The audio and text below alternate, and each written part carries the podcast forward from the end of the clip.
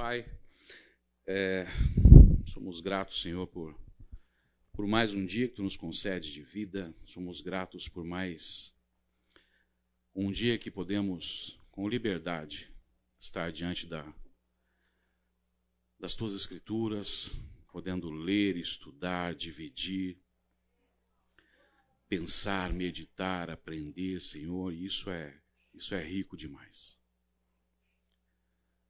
Nos dá a oportunidade, Senhor, de podermos, nesse momento, ter os corações abertos, a nossa mente, Senhor, disposta a te ouvir, e que aquilo que a gente possa compreender hoje, que isso faça parte não somente, Senhor, do conhecimento, mas que isso seja aplicado dia a dia em nossas vidas, pensando no, na importância desse tema.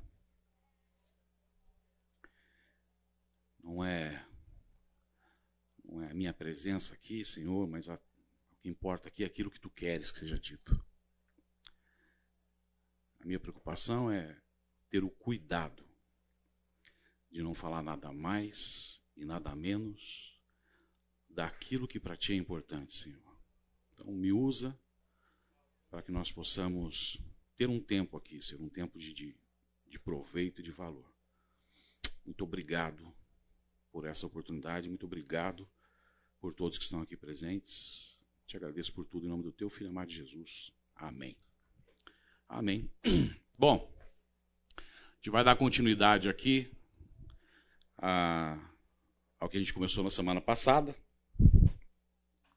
Se vocês se lembram, na semana passada a gente continuou ainda trabalhando sobre a questão dos argumentos que existem para defender a questão da, da vontade individual. Gente, para ganhar tempo, O que, que eu tenho feito? Acredito que vocês tenham percebido isso. No passado, quando eu dava esse curso, eu primeiro fazia abordagem da visão tradicional e depois trabalhava com a defesa. Nesse ano, quando eu voltei a estudar esse material, e assim, já tinha o material feito tal, eu gosto de fazer do zero. Então, ignorei todo, todas as apresentações que tinha feito e, e gosto de fazer do zero. E uma das minhas preocupações era a seguinte: será que eu estou conseguindo atingir o objetivo fazendo dessa forma? Porque o meu receio era que muito daquilo que foi dito na primeira, na segunda, na terceira aula você já nem lembrava mais. E quando eu ia fazer a abordagem de é, trazer um contraste ou argumentar de uma forma não favorável a essa visão, o meu medo é que quem estava assistindo o curso não lembrava. E aí ficava com uma visão equivocada. Então o que eu tenho feito? Eu já tenho apresentado os argumentos da visão tradicional, mas ao mesmo tempo eu já estou fazendo a defesa do porquê isso é, não representa uma forma. Pode, pode entrar, gente. Uma forma correta, à luz das Escrituras, a gente poder compreender esse tema da vontade de Deus. Então, de novo, dando continuidade, na aula passada a gente falou sobre as circunstâncias, né?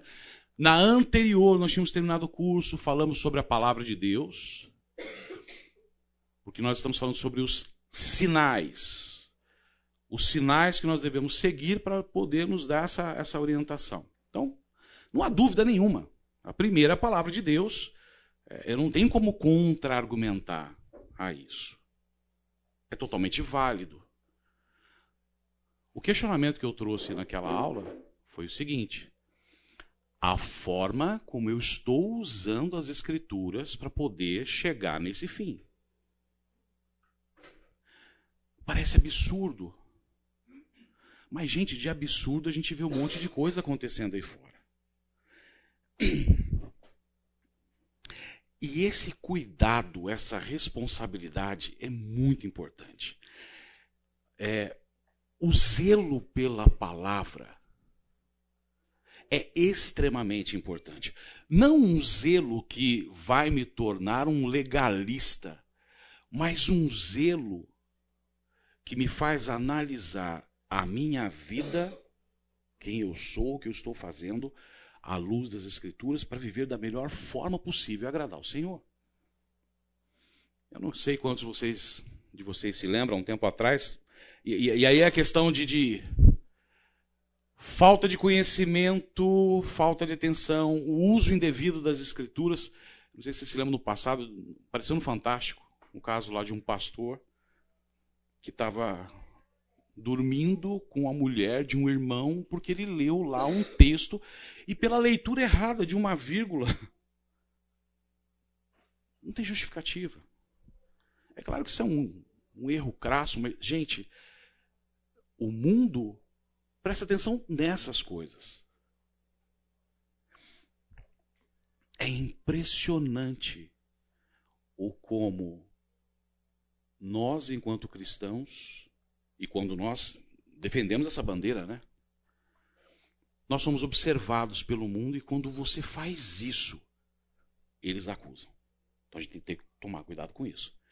Então a palavra de Deus, sim, é um norte, é um sinal indicativo, mas eu tenho que ter responsabilidade de poder fazer o uso devido. E hoje a gente até vai ver alguns exemplos disso, vocês vão entender o que eu estou falando, que já foi compreendido na outra semana. Depois das circunstâncias, é, é a questão da leitura de você ser capaz de, de entender os sinais que o Senhor te passa. Então, por exemplo, ele usou o argumento de portas abertas e portas fechadas. Então, o Senhor te abriu uma porta e você tem que compreender que ele te abriu aquela porta e você deve seguir. O Senhor te fechou uma porta. E ele traz alguns versículos que depois nós discutimos e eles não, não param em pé. Eles não se validam. Não existe essa essa normativa, não existe essa instrução. E esse sistema de portas abertas, portas fechadas, ou aquilo que eu compreendo, eu estou vendo, a gente depois, ainda hoje, vai discutir algo que está relacionado a subjetividade versus a objetividade.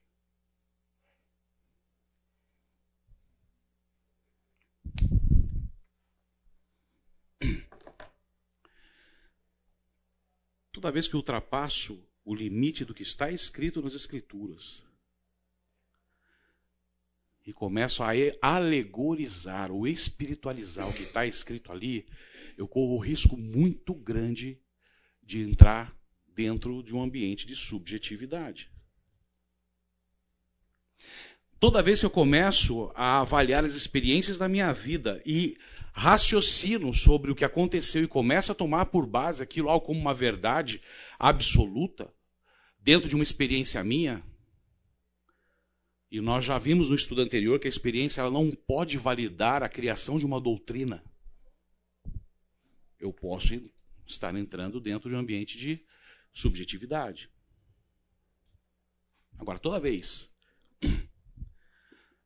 que a luz da palavra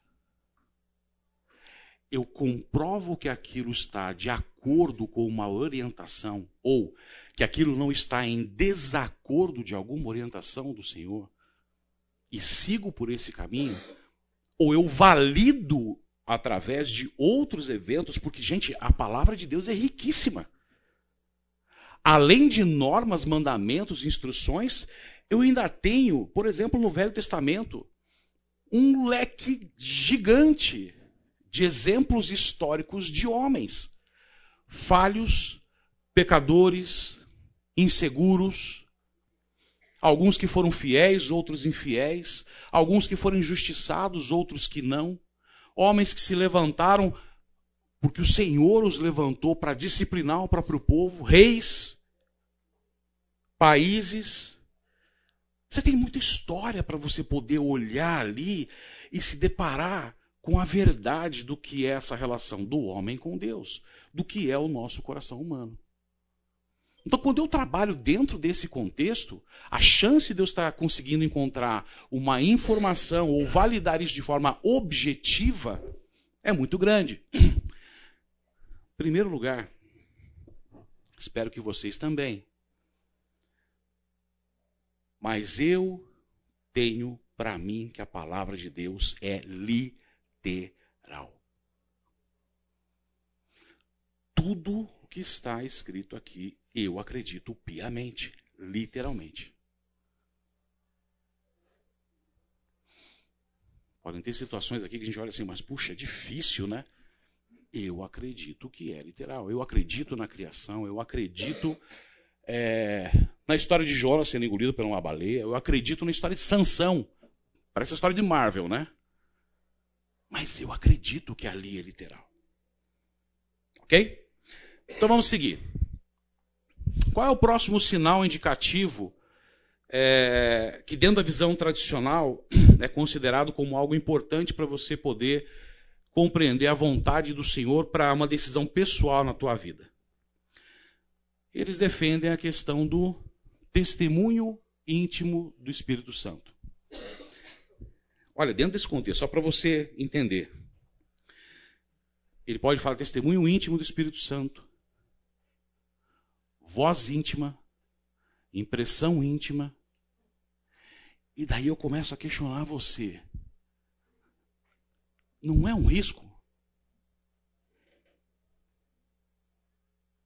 E ele se baseia em alguns textos. O primeiro deles, a gente pode ler aqui em primeira, em primeira João, perdão, em João, capítulo 16, versículo 13. Mas quando o Espírito da verdade vier, ele os guiará a toda a verdade. Não falará de si mesmo. Falará apenas o que ouvir e anunciará a vocês o que está por vir. E o outro versículo está em Romanos, capítulo 8, versículo 14. Porque todos os que são guiados pelo Espírito de Deus são filhos de Deus. Então, eles se baseiam nesses dois textos, fora de contexto, para dizer que, de alguma forma, o Espírito Santo age em nossas vidas determinando decisões pessoais. O que ele fala, ele te faz compreender isso para que você tome decisões pessoais. Se você lê esse versículo isoladamente em destaque, pode até trazer um nuance disso. Mas vamos fazer aqui uma, uma análise, fazendo uma leitura mais abrangente do texto. Seguindo Romanos 8. Abram lá suas Bíblias em Romanos 8.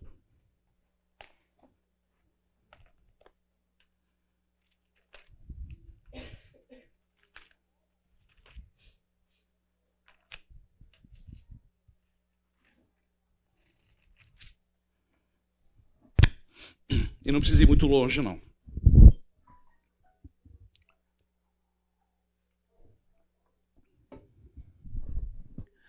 Ao invés de só ler o versículo 14, vamos ler a partir do 12. Portanto, irmãos, estamos em dívida não para com a carne, para vivermos sujeitos a ela. Pois se vocês viverem de acordo com a carne, morrerão. Ponto e vírgula. Mas se pelo Espírito fizerem morrer os atos do corpo, viverão. Porque todos os que são guiados pelo Espírito de Deus são filhos de Deus. O que é que o texto está dizendo aqui? Qual que é o contexto? Qual que é a abordagem?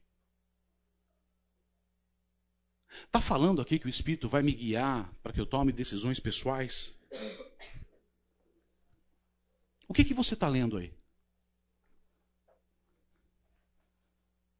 Qual é a verdade que está por detrás desse texto?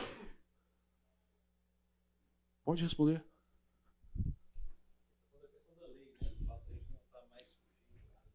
Não estar mais sujeito à lei. Sabe o que mais? Meu querido, a partir de agora você não é mais escravo da carne. Deus te libertou. É um chamado para que você deixe aquele, aquele velho homem, se dispa daquele velho homem, se revista do novo homem e se renove a cada dia. O que ele está dizendo aqui é o seguinte: olha, não faz mais sentido você agora, depois de ter reconhecido toda a verdade, continuar vivendo do mesmo jeito. Então, não se aplica. A mesma história em João.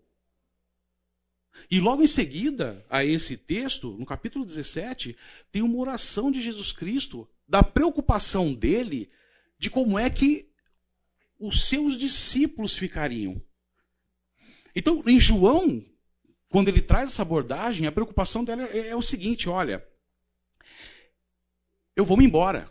Eu não estarei mais com vocês. Vocês estarão sozinhos no mundo. Mas não se preocupem, porque a obra não acaba aqui. Eu não vou morrer e pronto, acabou. Tem continuidade.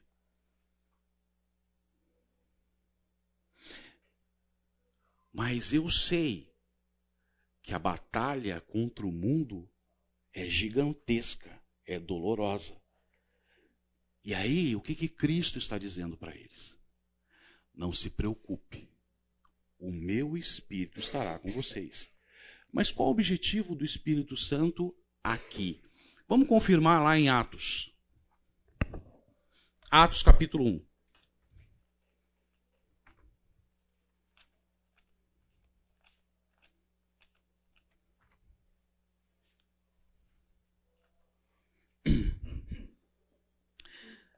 Gente vai ler a partir do versículo 9. Presta atenção no texto. Tendo dito isso, foi elevado às alturas, enquanto eles olhavam, e uma nuvem o encobriu da vista deles. E eles ficaram com os olhos fixos no céu enquanto ele subia. De repente, surgiram diante deles dois homens vestidos de branco, que lhes disseram: Perdão, desculpa, eu, é, é o texto errado. É Atos 1, mas a gente vai ler aqui a partir do versículo 6. Desculpa, me enganei.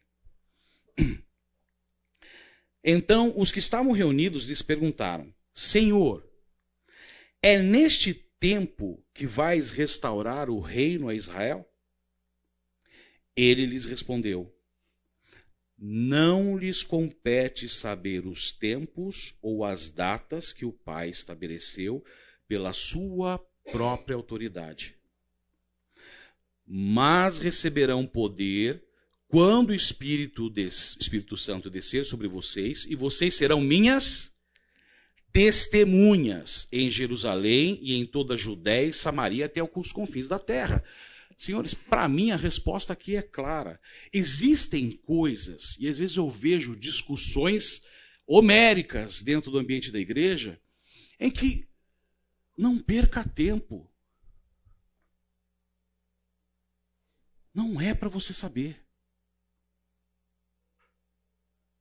A gente vai fazer estudo de Apocalipse, e aí tem um amilenismo, milenismo. veja, fazer o estudo, entender o que está sendo escrito ali, entender o que está sendo dito sobre os, os, os próximos eventos, para a gente poder depois conseguir enxergar esses sinais, é importantíssimo. Conhecer a palavra, meditar na palavra é importante, mas saber tempos, datas, ocorrências, como vai ser, discussão inútil. Aí você começa a entrar dentro de um ambiente de subjetividade. Uma vez eu estava conversando com um, conhecido sobre esse tema. E ele defendendo, defendendo, defendendo. Eu falei assim: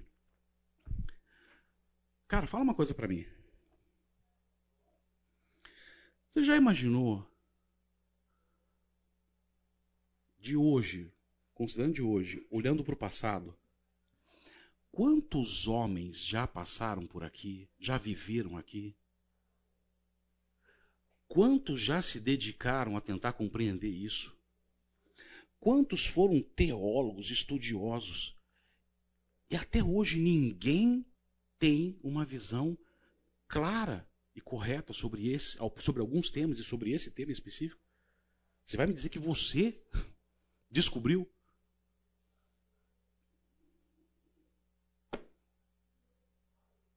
Ah, mas o Espírito Santo. O testemunho, meus, meus queridos, está aqui. Cristo falou assim: olha, deixa eu te falar. A vontade soberana do Senhor, o meu plano, os eventos futuros, como eu vou agir, se eu não vou agir, se eu vou usar a tua vida, se eu não vou usar, isso não te compete saber. Isso não é problema teu. E quando o Espírito Santo vier, ele vai te dar ferramentas para quê? E nós vamos ver um texto mais para frente. para conseguir compreender as Escrituras de uma forma diferente. Se você pega as Escrituras e senta com um ímpio e começa a ler certos textos, o que, que ele olha para você e acha que você é? Você é louco. E engraçado que as Escrituras dizem isso lá na frente, em 1 Coríntios. Ele acha que você é louco. Aliás, a palavra da salvação e da cruz é loucura realmente para os homens, porque eu creio em alguém que com tanto poder não subjugou, não tomou para si, mas se humilhou, viveu uma vida de plena humildade, sem orgulho nenhum, um exemplo em todas as situações e doou a sua vida em favor de muitos. Então, sobre essa questão do testemunho íntimo, a, a, a, resposta que você tem que ter na sua mente é que o Espírito Santo vai me dar instrumentos para que eu possa testemunhar, para que eu possa estar apto a propagar as boas novas. Esse é nosso chamado. Quer saber a vontade do Senhor para a tua vida? Isso é claro. Propagar o evangelho. E eu não preciso ter medo, ele vai criar as situações. Eu acho que tem gente que tem o tem o dom de evangelizar ou as coisas dão certo, né? Eu me perco. Parece que todo mundo que começa a evangelizar chega um certo momento a pessoa mas eu vivencio, às vezes, situações como, por exemplo, a minha esposa, a Laís, não está aqui hoje. Algumas pessoas que ela conduziu, e ela vai contando a história, você vai vendo como é que a mente da pessoa vai se abrindo, de repente cai a ficha para a pessoa. Que bárbaro. Talvez a forma correta de falar. Mas não é a Laís. Não é ela que tira a venda dos olhos. Não sou eu que tiro a venda dos olhos. O Fernando, uma vez, acho que até em pregação ele já falou isso, de alguém que seguiu discipulado com ele por anos. E quando acabou o discipulado, ele perguntou para todo mundo: Olha, e aí, fez sentido para você? Fez sentido? E um dos homens falou assim: Olha, gostei de participar, foi muito legal, mas continuo achando que isso tudo. E o Fernando respeitou a decisão dele. Aí um dia, Fernando não pôde pregar, teve que viajar, foi o Weber que pregou, o Weber pregou, o cara assistiu o culto do Weber e se, se converteu. Não é Fernando. Não foi o Weber. É o Senhor que age. Então, nisso sim, eu tenho que crer. Só para confirmar que está aqui em Atos, vamos lá para 1 Tessalonicenses, capítulo 5.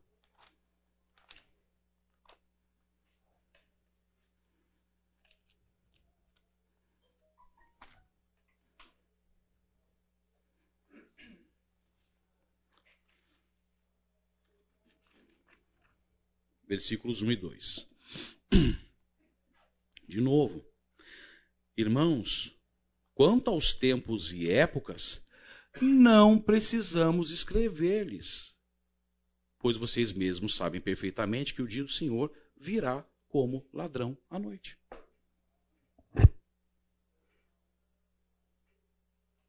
Sabe quando será o dia do Senhor? Quando você menos espera. E temos vários textos dizendo isso. Muito bem. Ainda dentro do testemunho íntimo do Espírito Santo. Filipenses 4, versículo 7. E a paz de Deus, que excede todo entendimento, guardará o coração e a mente de vocês em Cristo Jesus. Colossenses 3,15. Que a paz de Cristo seja o juiz em seu coração, visto que vocês foram chamados para viver em paz como membros de um só corpo, e sejam agradecidos.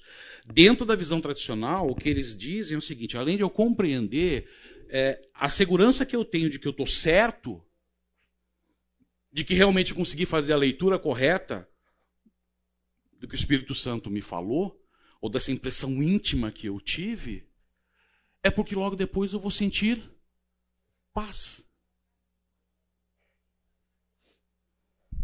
É porque depois eu vou sentir uma sensação de segurança, de satisfação. Está correto? Olha, se eu leio aqui da mesma forma, somente o versículo, posso até fazer uma compreensão dessa, mas vamos lá para Colossenses capítulo 3.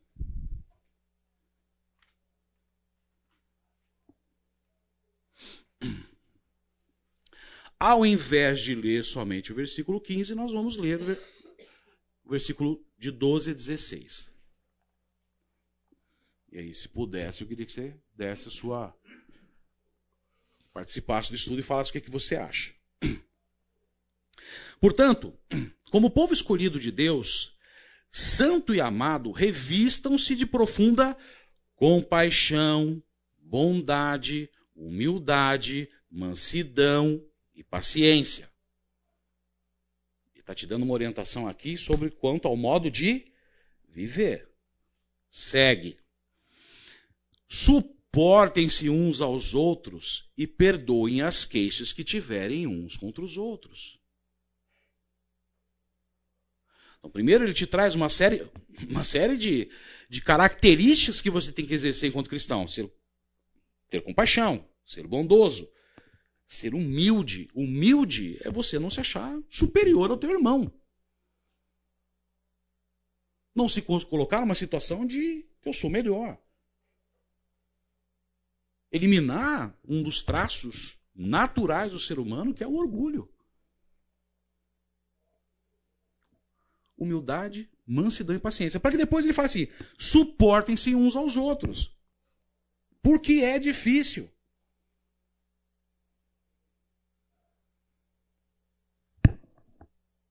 Suportem-se uns aos outros e perdoem as queixas que tiverem uns contra os outros. Perdoem como o Senhor lhes perdoou, como foi que Cristo nos perdoou. Me diz alguma situação em que Cristo pediu algo em troca.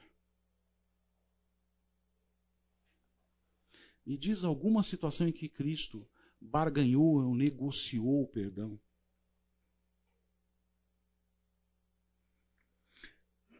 Acima de tudo, Porém, revistam-se do amor, que é o elo perfeito. Aí vem o 15.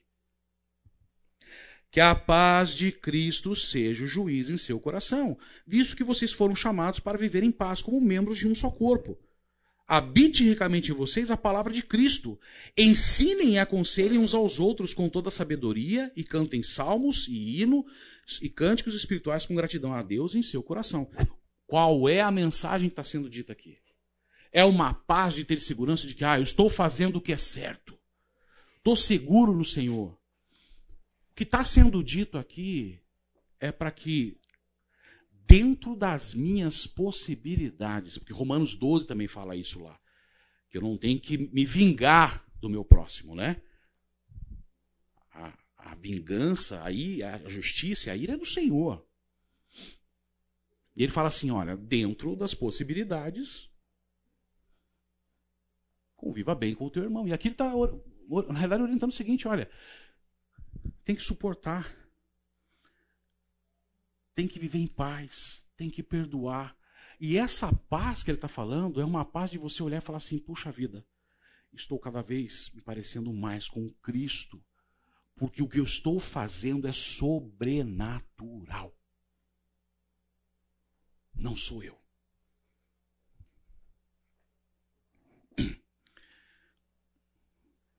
Eu não gosto de me colocar, e nunca fiz isso, de me colocar como um exemplo, ou ah, porque eu estou aqui, sou alguém diferenciado. Sou alguém igual a vocês, com dificuldades, lutas, e com áreas da minha vida que eu enfrento batalhas. E uma delas pode não parecer, mas eu sou meio nervoso. Talvez alguém fale assim, não parece sim, né? o Josemar já piscou olhinho. Isso sempre foi minha luta. E quando eu me converti e vim para a igreja, o como isso escancarou. O como tudo aquilo que eu aprendi, que era ser homem, e como era viver e reagir com as pessoas, estava completamente errado. E como isso trazia dor, aspectos negativos dentro do ambiente da minha família, com a minha esposa e com os meus filhos. Um dia eu li um texto em Provérbios e a orientação é que é para você não andar com o iracundo, para você não se relacionar com o irascivo. E aí eu olhei para aquilo e falei assim: caramba, eu estou obrigando a minha esposa e meus filhos a conviverem comigo, que sou um objeto de instrução do Senhor para não ter relacionamento.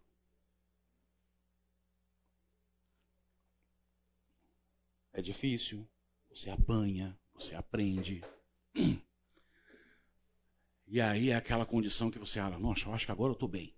Porque acontecem certos eventos e você consegue reagir da forma correta e faz, e faz, e faz. Aí um dia. E aí eu dei até um estudo uma vez na coinonia sobre isso, porque aconteceu naquela semana. Estava com minha esposa, com meu sogro em casa. Meu sogro é ateu, por convicção.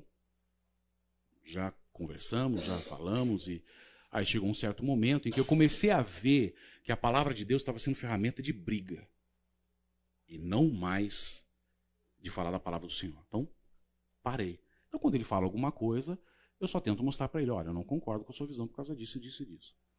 Mas um dia, numa semana ruim do Ricardo, não foi um dia ruim, foi uma semana ruim. Olha, eu já me justificando aqui, né? A mulher que tu me desce, mas Gente, eu nem estava na conversa. E o meu sogro falando com a minha esposa e de onde eu estava. Com essa vozinha mansa que eu tenho. Eu abri a boca. Aí meu sogro falou assim: viu, o que, que você está bravo comigo? E aí eu me vendo numa situação pior ainda, de não saber ter a resposta, fiz mais bobagem ainda. Quer fechar com chave de ouro? Meu sogro virou para mim e falou assim: Um cara com tanto conhecimento assim da palavra de Deus, é assim que se reage comigo?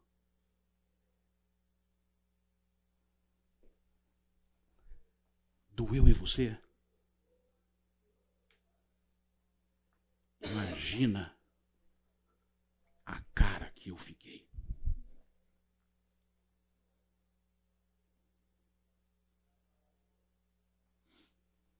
E eu parei e fui embora. Porque sou orgulhoso.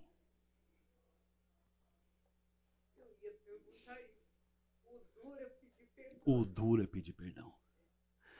Tive que esperar um tempo.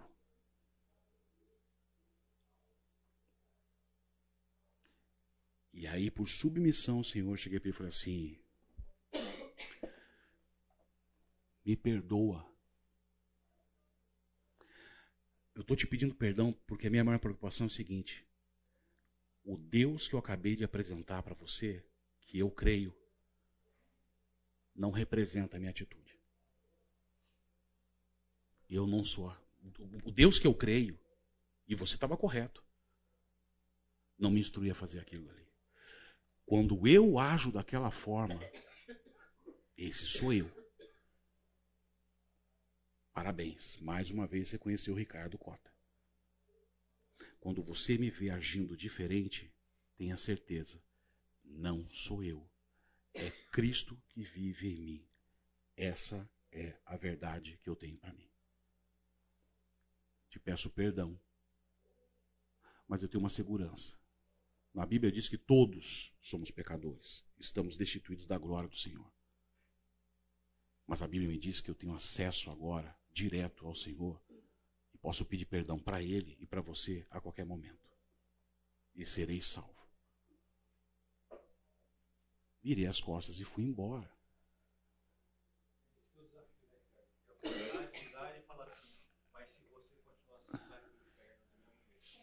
Ou, não, ou, ou até, Henrique, vamos pensar na questão realmente do orgulho. Era eu ir lá e argumentar e justificar o porquê da minha ira. Esse é o pior. Eu posso até te dizer que o que eu estava pleiteando ali era. Não é que era justo, era, era legítimo. Era legítimo mas até mesmo na legitimidade, fazendo da forma errada, dá errado. Então, quando eu vejo um texto desse, a orientação é: olha, suportem-se uns aos outros. E aqui ele está falando no ambiente cristão, mas também fora. E viu, quem é que aqui não trabalha aí fora às vezes é humilhado, constrangido, provocado? Diariamente, as pessoas querem competir com você, querem mostrar que são melhores que você. Ou te colocar no teu lugar essa semana, um projeto grande que eu estava vendendo. Gente, quatro meses de trabalho, 19 reuniões, na hora de fechar o contrato. Eu falei assim: ah, a gente vai na quinta? Não, você não vai. E foi o dono da empresa, mais o diretor e mais um outro rapaz de avião para lá para fechar o contrato.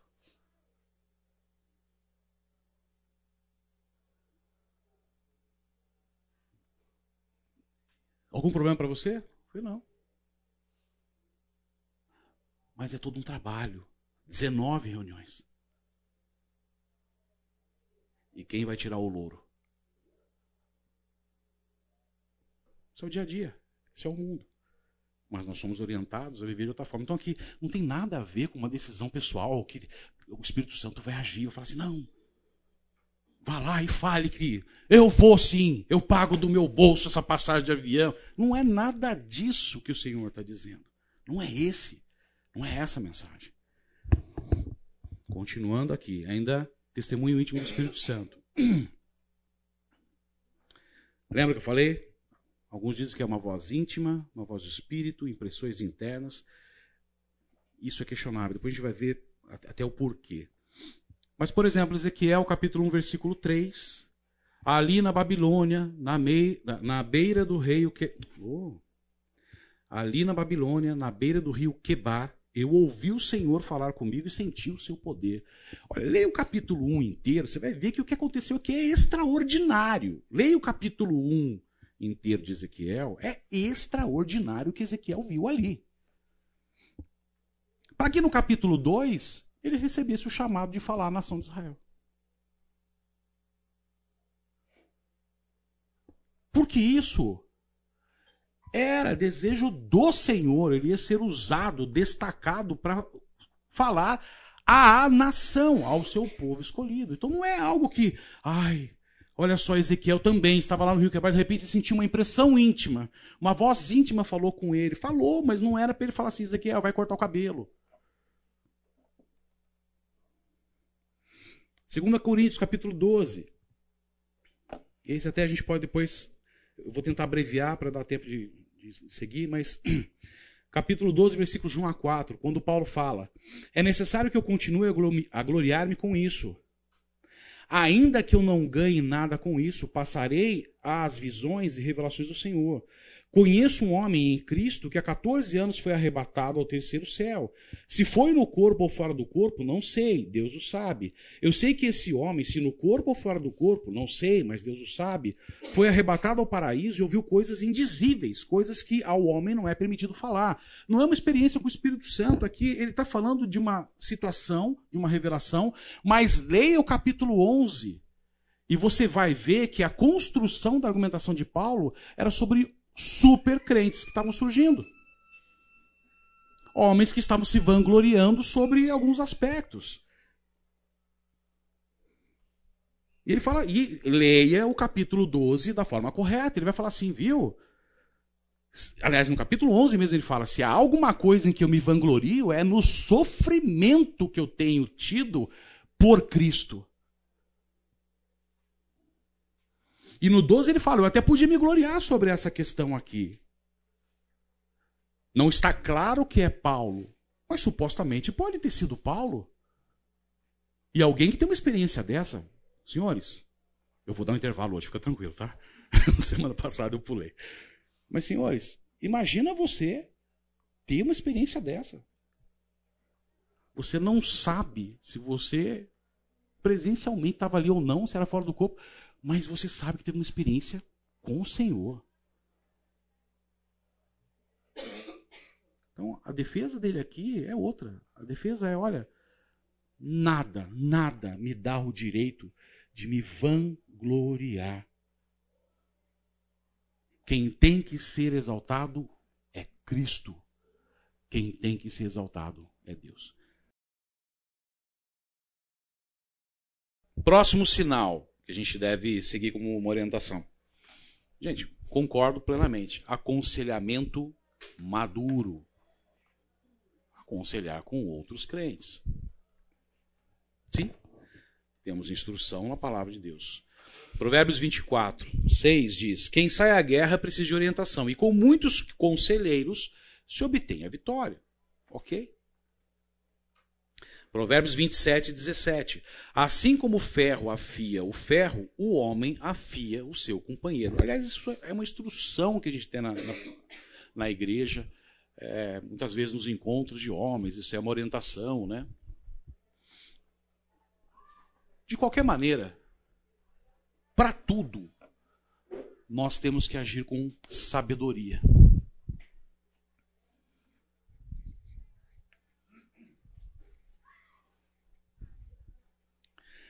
Porque muitas vezes você vai buscar um aconselhamento, ou uma instrução, ou uma orientação com alguém, e pensa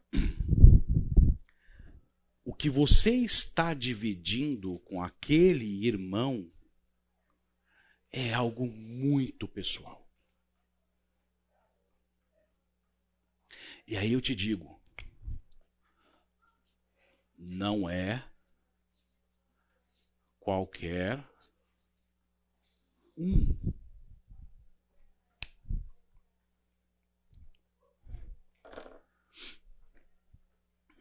Nós somos orientados a apoiar, orientar o nosso irmão, mas tem pessoas que nasceram com o dom para isso. Aliás, a gente tem um ministério de aconselhamento, aliás, conduzido pelo Oswaldo, é, é a foto do ministério de aconselhamento, né?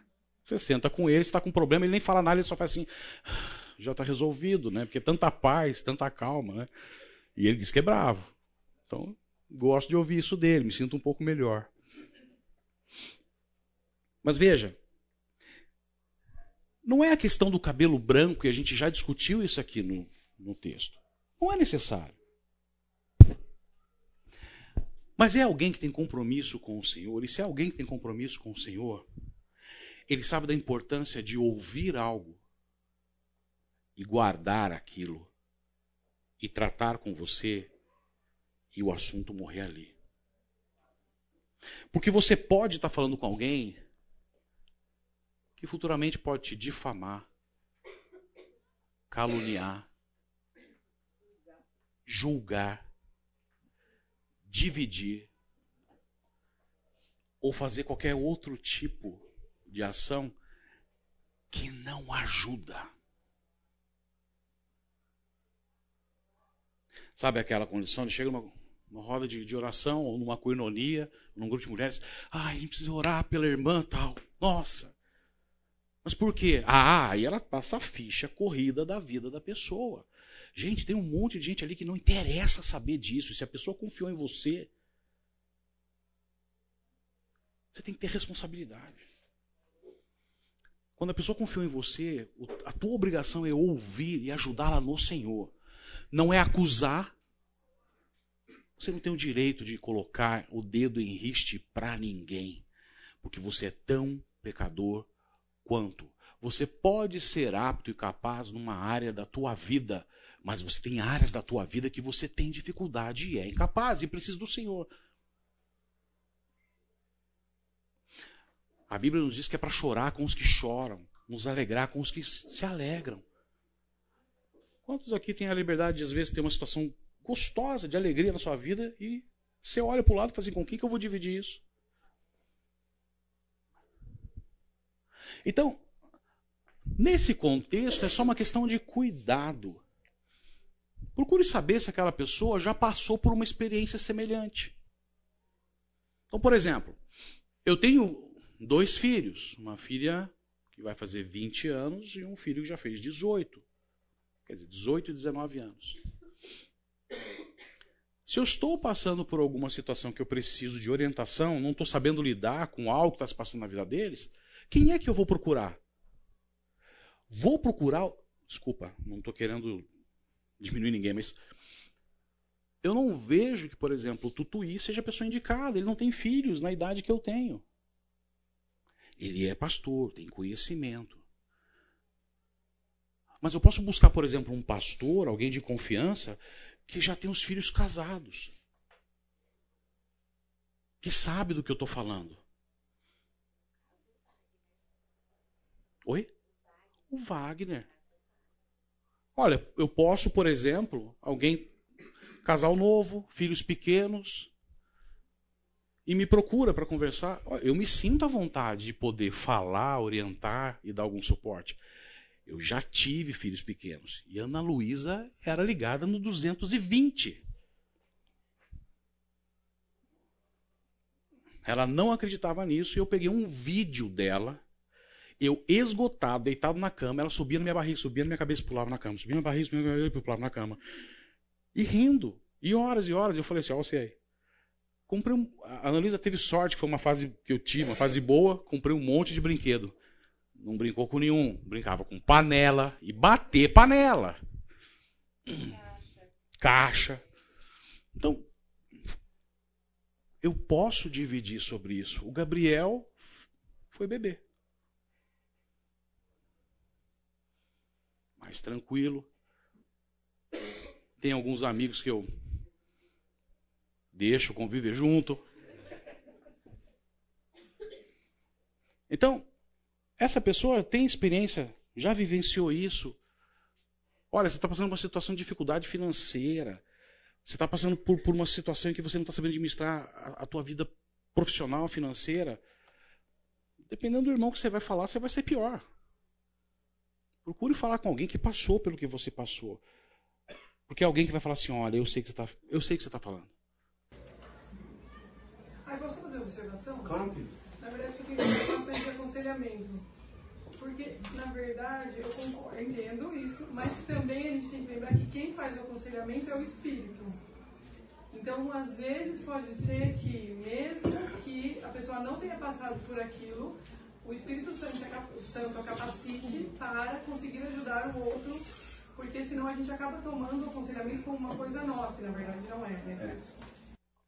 Eu concordo com o que você está falando. E olha, de novo, eu não estou querendo diminuir ninguém, tá? Então, assim, é, eu posso escolher várias pessoas. Então, por exemplo, eu posso ter uma situação que eu vou conversar com você, que apesar de você não ter vivido isso, pela palavra, você fala assim, Ricardo, olha, é assim, assim, assim. Mas de repente, você já teve contato com alguém que você sabe que viveu aquela experiência, que você sabe que é uma pessoa que é confiável. O que estou tratando aqui também é uma questão de ser confiável. Alguém que saiba responder à altura do respeito, da responsabilidade, do cuidado com o que está sendo dito aqui. E aí você pode orientar, olha, tem um irmão assim, assim, assim, que se você sentir a vontade, acho que é legal dividir o que ele viveu. Fala, Henrique. É, só aqui, né? O que acontece é o seguinte, embora né, é, a pessoa seja crente, Espírito Santo habite nela, etc, etc. O que acontece, vamos pegar esse exemplo que o Ricardo deu aqui de criação de filhos, é que acontece o seguinte, quando você não tem o filho naquela fase, você pensava de um jeito. Quando você tem um filho naquela fase, você começa a mudar a sua forma de pensar. Por exemplo, é, eu poderia pensar quando meu filho tinha, e de fato isso aconteceu várias vezes, quando ele tinha 10 anos de idade, eu pensava assim, quando meu filho for adolescente, se ele fizer isso, isso, isso, eu vou agir de tal forma. Aí o que acontece? O seu filho começa a ser adolescente, você começa a agir de tal forma, e aí você começa a pensar por quê? Que está dando errado. Aí você vai conversar com pessoas que já têm filho adolescente, que também tem o espírito, também falam que são da mesma igreja, também conhecem as escrituras, etc, etc. E o cara fala assim para você, meu amigo, se você fizer isso daí, a rédea do cavalo vai estourar na sua mão e você vai ficar sem o controle do cavalo. Não, mas tem o texto lá que fala o seguinte. Tá. É, tem esse texto, mas não aplica neste contexto de criação de filho que você vai se dar mal. Porque eu já fiz assim, é, isso, a mesma coisa com meus filhos e não deu certo. Então a grande verdade é o seguinte: enquanto você não tem. É, eu diria o seguinte, humanamente falando, pelo menos, é impossível você ter essa visão. Porque você acha que a coisa é, os bloquinhos estão de determinada forma e na hora que você vai começar a viver a coisa, você vê que os bloquinhos não se encaixam tanto dessa forma como você está pensando. E aí o que acontece? O seu mundo desaba. Porque você fala assim, puxa vida, mas tudo que eu pensava, eu estou respaldado nas escrituras. Eu tenho, é, mas não funciona. Ah, então peraí, as escrituras não funcionam? Não, não existe essa possibilidade. Então, mas, é, então vamos ver o que está errado. Aí quando você começa a ter, com pessoas que têm, aí, aí, você começa a entender o que está errado. Não, desculpa, só. Eu entendo, mas é que o que eu estou pensando é assim, por exemplo, o problema com o filho, na verdade, não, às vezes não é o filho, às vezes é um pecado do pai. É. E o pecado do pai, a gente, por exemplo, uma ira, um orgulho, um, a gente consegue chegar nessa raiz independente da gente ter filho na cidade. isso. E já tá, entendeu? Assim, pode ser que não, pode ser que não. É, isso que eu ia falar. Né? Tem circunstâncias desse tipo. É nome? Camila. Camila, olha só. Vamos considerar esse item aqui você está coberta de razão. Concordo. Assim, não, é, porque, veja, é, eu já tive situações em que eu fui chamado a falar com alguém e eu não tinha experiência nenhuma sobre o que a pessoa estava vivenciando, mas eu falei assim: olha, à luz das escrituras, eu acho assim, assim, assim. E falei: puxa, procura na igreja, fale com o pastor, fale. É, é só não querer a, que aquilo morra ali. Você pode até, nessa orientação, e que é digno, é você mostrar o caminho de com quem ele pode falar, tá? Vou te dar um exemplo. Uma vez eu estava ainda a gente estava tendo escola bíblica, lembra que teve época que uma das salas da escola bíblica era o templo lá. Eu estava assistindo e chega uma uma mulher casada, inclusive foi uma das pessoas que a Laís trouxe o evangelho, ela se converteu, ela estava tendo dificuldades com o marido. A Laís não estava ali comigo. Essa moça já tinha participado de uma coinonia que eu, eu dava. Gente, eu estou ali sentado. Ela entra lá no templo chorando. Olho em lágrima. E, e pega. Preciso falar com você. Preciso falar com você. Aí eu olhei para o lado. Cadê Laís? Então, tipo, a primeira coisa que veio na minha cabeça, e aí, eu não posso falar com ela sozinho. Ela é mulher. Levantei, vem comigo. E vai. Cadê a Laís? Não achei. Vai, vai, vai. Aí eu cruzo com a Wélida. Não tive dúvida. Segurei no braço dela, me ajuda. Mas o que está. Não sei. Está pedindo auxílio. Vem comigo ali naquela salinha de oração. Vamos conversar junto. Então, assim, eu não fiquei sozinho com ela. Eu não quis ouvir nada dela numa situação daquela. Eu nem sabia o que, que era, mas a priori, sendo ela mulher, como é que eu posso ajudar? De repente ela vai falar coisas do marido dela para mim que eu não tenho que saber. Sentei ela, viu, calma, vamos orar. Olha, tá aqui a Wélida, casada, há um bom tempo, tá, tá, tá, tá, tá, tá. Ela começou a falar, gente, a Wélida foi bárbara. Que resposta que ela deu. Não precisei ficar ali, não. Saí. Resolveu a situação. Então, tanto na questão de ser procurado como um cristão maduro, também saber como agir, como responder, como também na questão de procurar alguém. E ele fala nos muitos conselheiros. Formação profissional, Gabriel, vai falar com esse, vai falar com aquele, vai falar com esse. Cada um é de uma profissão e vê o que, que dá. São muitos conselheiros. Mas, oi, querido. Não, não, só existe um aspecto também de você ser maduro na fé, que é meio inevitável que uma pessoa madura na fé também não tenha tempo de casa. Então, de certa forma, Muito a bom. experiência, o cara ser maduro na fé, ele agrega também a experiência do tempo. Então, é, não, não é. Claro que a gente não pode, que a Camila talvez tenha ressaltado, não confiar simplesmente na experiência, ou por a pessoa ter passado por experiência, ela tem que ser um cristão maduro sim, sim. na fé, né? Mas é uma coisa que às vezes eu, eu entendo que ande junto. Tanto que um cristão que está maduro na fé, por exemplo, não vai aconselhar uma mulher que venha falar com ele por, por questões de ser maduro na fé para nós. Não... Mas você entende que isso, por exemplo, eu ouvi, eu ouvi de alguém que me deu essa orientação. Porque talvez eu nem soubesse e pudesse ter agido errado. Ou porque talvez eu fiquei imaginando na situação de tipo, se fosse a Laís, eu não ia querer que ela fosse falar com um homem e tudo estava indicando que ela ia me falar do marido dela. Não me interessa. É uma questão de coerência, né? Eu acho, é. eu acho que Deus é muito coerente com tudo, né? Então quando a gente para para pegar outras situações, quando a gente está com um problema, por exemplo, uma depressão ou qualquer outra doença física, Existe a opção de a gente confiar no Senhor? Claro, ela tem que ser a primeira. Tudo que acontece conosco está debaixo do poder dele, mas Deus não capacitou os homens. Eu vou procurar um psicólogo, vou ao médico, vou. Você sabe que foi importante você falar isso. Então, olha só. Uma depressão. Uhum. Diabetes. Você quer ver uma pessoa que tem alteração, às vezes, de humor e comportamento? Problema hormonal mulher tem um período, nem todas, umas são mais exacerbadas, pelo amor de Deus, ninguém vai me bater aqui, tá? Mas tem mulher que fica, é, é. Tem mulher que chega esse período aí, ela fica irreconhecível, né? Hormônio.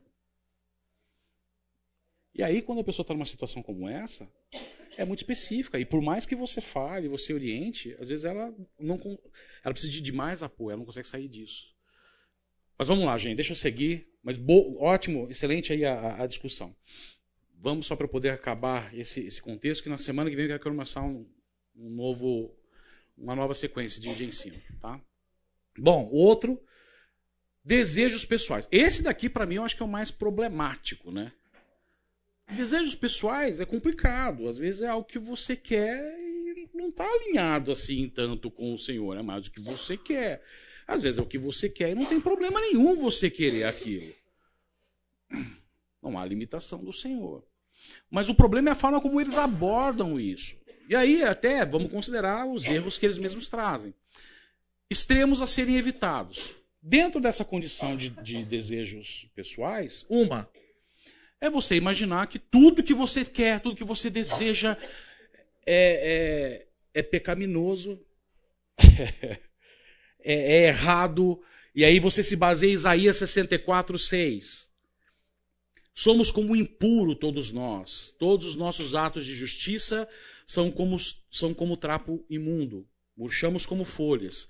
E como vento, as nossas iniquidades nos levam para longe. Então, assim, Aí tem aquele irmão que se coloca numa condição de que não, nós somos pecadores, não, não há nada de bom que pode vir de mim, e não.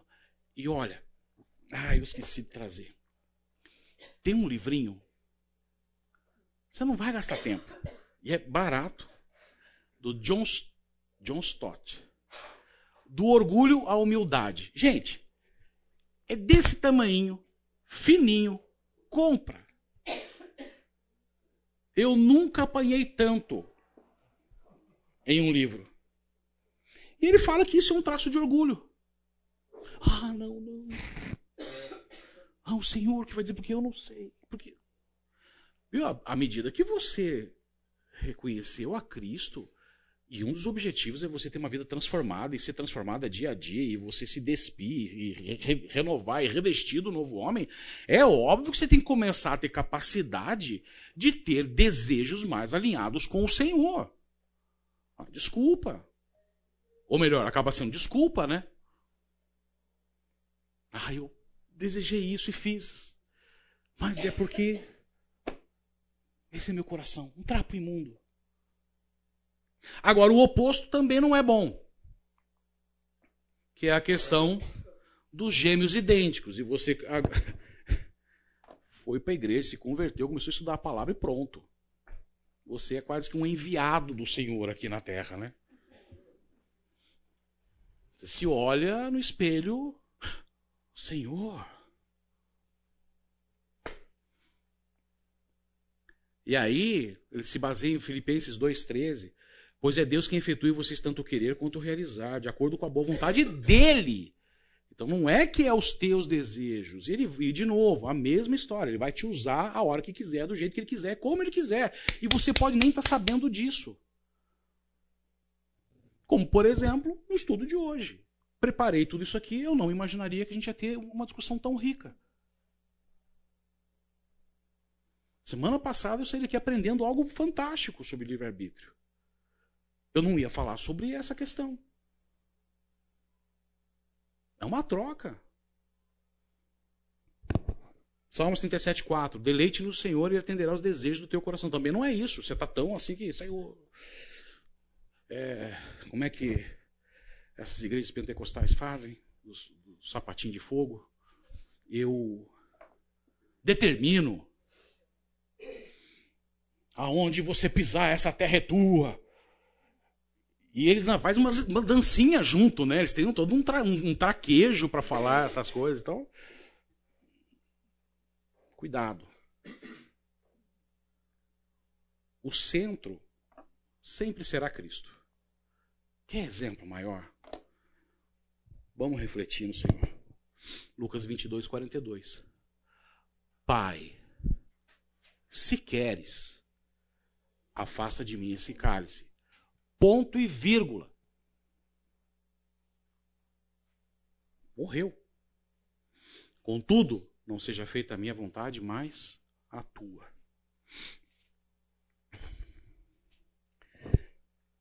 Para mim, isso aqui remete a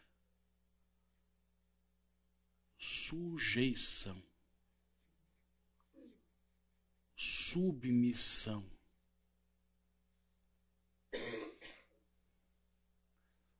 de alguém que é capaz. Entenda o que eu estou dizendo. Na semana passada, nós trouxemos um exemplo, ou foi na retrasada, agora mas chegar no final do curso já começa a misturar as aulas, né? É, mas o exemplo de Cristo, desde pequenininho. E a mãe dele, como dizia a lei, todo ano levava ele lá para o templo para ouvir das escrituras, para aprender. E quando nós lemos o texto em que ele, os pais saíram, cadê Jesus? Cadê Jesus? E voltaram, ele estava lá com os, os, os, os escribas, os, os conhecedores da palavra, ele estava lá aprendendo. Está lá dizendo que ele estava estudando e aprendendo. Mas quando ele falava, chamava a atenção dos outros. Então, assim, Cristo desde o início se preparou, se capacitou.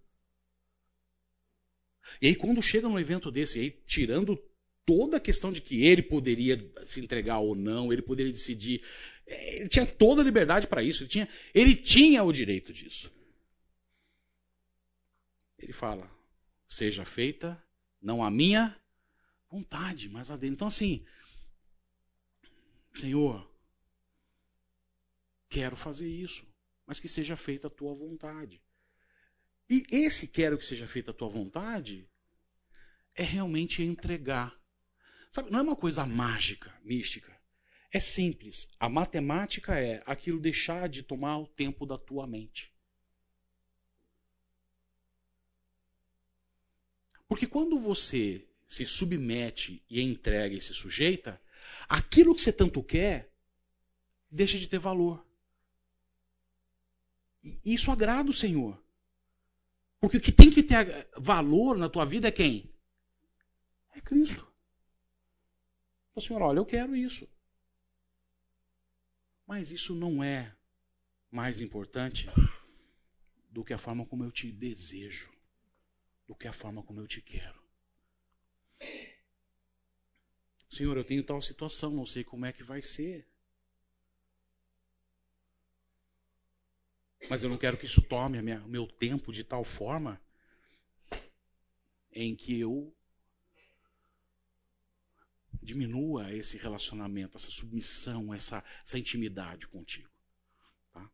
E aqui, em Romanos 7, mais a questão do, da luta que nós temos. Isso, tem, isso é claro, a gente tem que ter essa condição de se entregar, porque a nossa maior luta é a carne. Romanos, eu não vou ler aqui o texto para a gente passar mais um slide, mas em Romanos 7 é toda uma argumentação de Paulo falando assim: olha, existe uma lei, a lei da carne a lei que eu não tenho controle sobre ela. Essa é a minha batalha diária, porque aquilo que eu quero fazer eu não faço, mas aquilo que eu não quero é isso que eu faço. E aí chega Paulo dizendo fala assim: miserável homem que sou.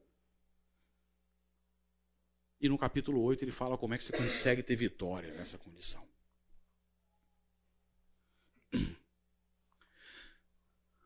Próximo. Falta só mais um. Bom senso, gente. Você não está lidando com qualquer um. Você não está lidando com qualquer Deus, você está lidando com o único Deus. Põe na tua cabeça. Nós não somos capazes de compreender, dimensionar ou saber quem é esse Deus, mas ele te conhece perfeitamente. Bom senso, Provérbios 1:7. O temor do Senhor é o princípio do conhecimento, mas os insensatos desprezam a sabedoria e a disciplina. Não seja insensato. Ah, não, mas eu sou crente. Você é crente, mas você pode optar por seguir o caminho da insensatez. Aliás, um tema que é interessante, né? Uma vez estava falando sobre um estudo lá e falando sobre o ímpio, sobre o ímpio. Não. E aí trouxeram a seguinte questão. Ah, agir com impiedade. Então vamos lá. Quando eu falo agir com impiedade, o que, que vem na tua cabeça? Ser ruim. Não é? Não é isso que vem na tua cabeça? Você, depende, uns mais, outros menos. Eu tenho um, uma tendência ruim de, de pensar. Já pensou alguém com um machadão na cabeça, né? a mão aí. Impiedoso, cruel. Hã? Alguém mau. Impiedade vem de ímpio. Você quer saber o que é impiedade? O ímpio não reconhece o Senhor em nenhuma área da sua vida. O ímpio elimina o Senhor e Deus completamente de tudo na sua vida. Para o ímpio, não existe Deus. E você, como cristão, pode agir com impiedade quando, em dada área da sua vida, você deixa de lado o Senhor. Agir com impiedade é quando você ignora o Senhor nas decisões da tua vida. Você está sendo igual o ímpio. E aí a aula passada. O ímpio não tem a escolha. Isso para ele é natural. Você tem que falar, Henrique. Interessante aqui, é, você está falando, né? Da gente tem, apesar de né, crentes, temos o Espírito em nós, a gente fazer o Espírito apagar. Né? E Paulo comenta isso né, quando ele usa uma expressão que ele fala da consciência cauterizada. Né? Tem dois versículos aqui que tá, Paulo fala em Timóteo, capítulo 4, versículos 1 e 2. Ele fala assim: O Espírito diz claramente que nos últimos tempos alguns abandonarão a fé e seguirão espíritos enganadores e de demônios. Tais ensinamentos vêm de homens hipócritas e mentirosos que têm a consciência cauterizada. Então não é que o Espírito Santo deixou de falar. O Espírito Santo continua apontando o caminho correto, continua apontando a forma como Deus Nem Paulo vai falar no capítulo né, 8 que você falou, né? É, Andareis no Espírito jamais satisfarão a carne. Né? Mas o problema é que a gente tem essa propriedade né, do nosso coração humano de cauterizar a consciência e você pode chegar num momento em que você não ouve mais. Você não está mais apto né, à, à repreensão de Deus, porque simplesmente você vai desprezar. Você autorizou a sua consciência. O Henrique, é, é, muito legal. Uma vez eu estava conversando com o Marcelo Betti sobre isso, e o Marcelo me trouxe um exemplo assim, que eu achei bárbaro. E aí você vê que isso dá para gerar muito mais discussão sobre o tema, né?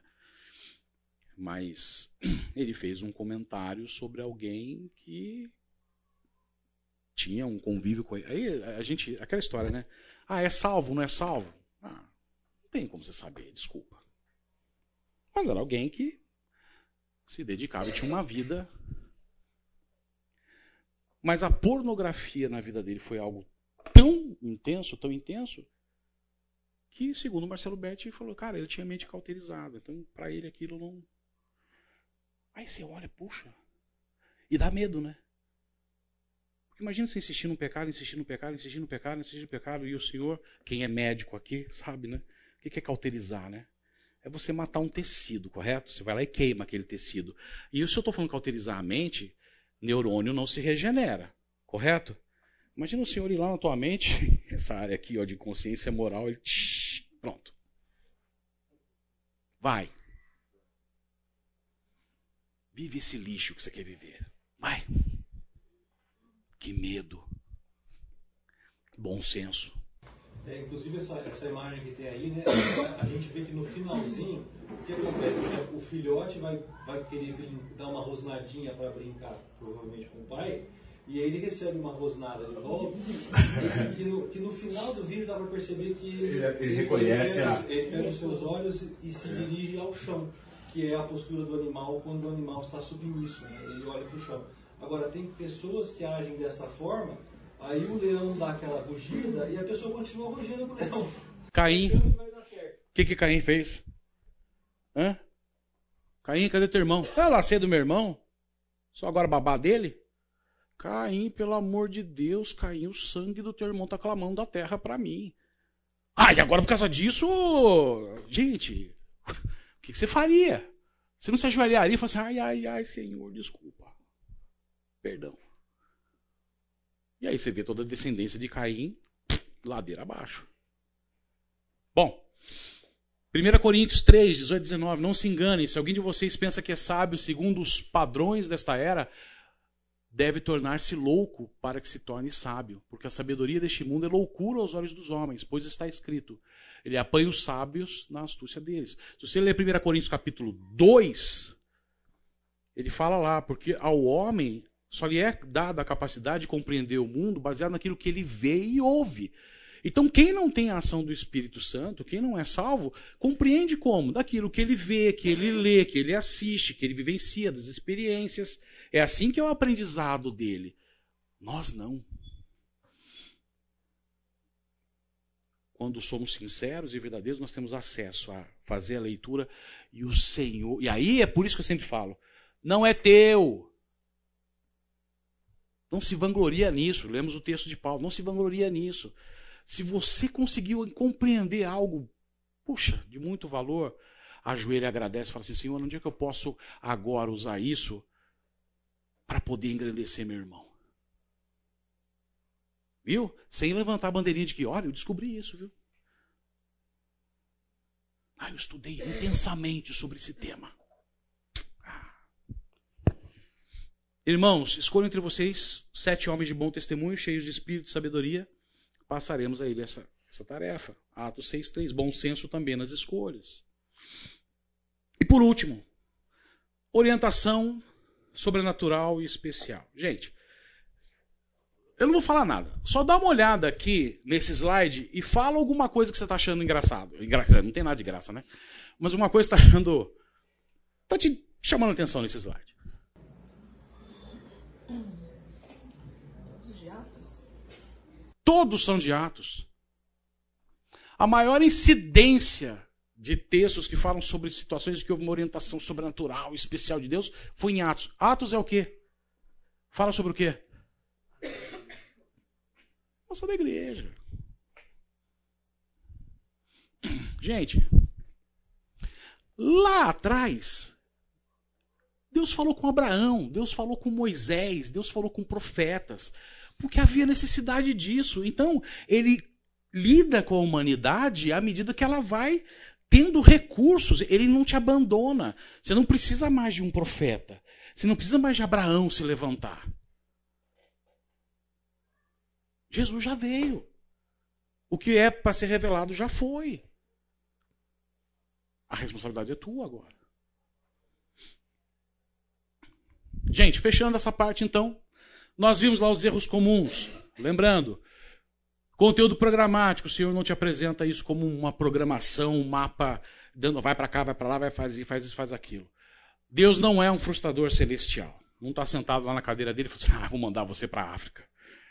Não, não é isso que o Deus é. Não é esse o nosso Deus. Deus não, não espera na obra dele missionários biônicos. Deus não exige a questão dos cabelos brancos para poder exercer a tua responsabilidade enquanto cristão dentro da igreja, do corpo da igreja, fora do corpo da igreja. Você não precisa esperar um relâmpago, alguma coisa sobrenatural acontecer para que você seja chamado a agir. Não, eu vou, eu só vou servir lá no estacionamento quando o Senhor um dia chegar em casa e falar assim: vai, tô te esperando ali na portaria do estacionamento e faça assim, faça assim e faça assim. E aí você acorda no outro dia, tem lá aquela roupinha luminosa, né? Ah, o Senhor falou comigo. Não precisa disso. Não precisa disso. Só grandes decisões, não, também não. Sinais indicativos. Bíblia, testemunho íntimo, desejos pessoais, orientação especial, circunstâncias, aconselhamento maduro e bom senso. Aí, me deixa infeliz Soma tudo isso. Na visão tradicional, fala assim: ah, não, mas olha, ainda tem mais uma. Como é que eu sei que eu estou certo? Porque tem que ter a concordância dos sinais. E ele fala que os, as, os principais sinais são Bíblia, testemunho íntimo do Espírito Santo e circunstâncias. Alegra os meus ouvidos. Falo. O que, você acha disso? Não é bem assim. Por quê?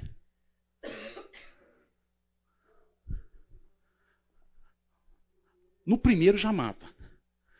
Se a Bíblia está dizendo que não, eu não preciso fazer concordância com mais nada. Você entende que já cai por terra? Não matarás. Ah, mas eu vou esperar o Espírito Santo falar no meu coração, porque aquele irmão vai se ver comigo. Não.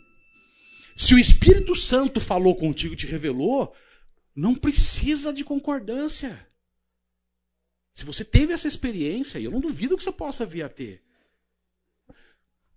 Circunstância sim, porque cabe a você. Então entende que tudo isso cai por terra e entra no ambiente da subjetividade.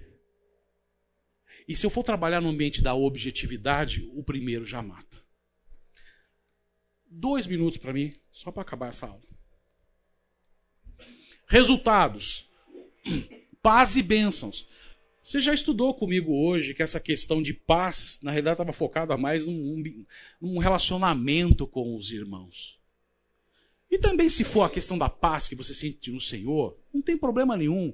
Mas sabe qual é essa paz? É de ter segurança de que em qualquer circunstância, como em Filipenses 4, Paulo fala de tudo que ele viveu na abundância, no sofrimento, na dor, ele viveu e tudo ele pode naquele que lhe fortalece. Essa é a paz que está sendo dita aqui. Oração, sem dúvida nenhuma. Oração é o limpador de para-brisa. Você vai lá fazer uma trilha de carro, passou numa poça de barro, vem aquele barro no vidro do teu carro, você não enxerga mais nada. É a aguinha limpador de para-brisa, para você voltar a enxergar de novo. Isso sim. Colocar em oração tudo. E, fechando a aula, tem como, né, gente? Comunhão com Deus. Comunhão com Deus é algo que você se, do que é desenvolvido e é uma escolha tua. Na oração, na leitura, na meditação e sendo responsável em falar sim, não e etc. Amém?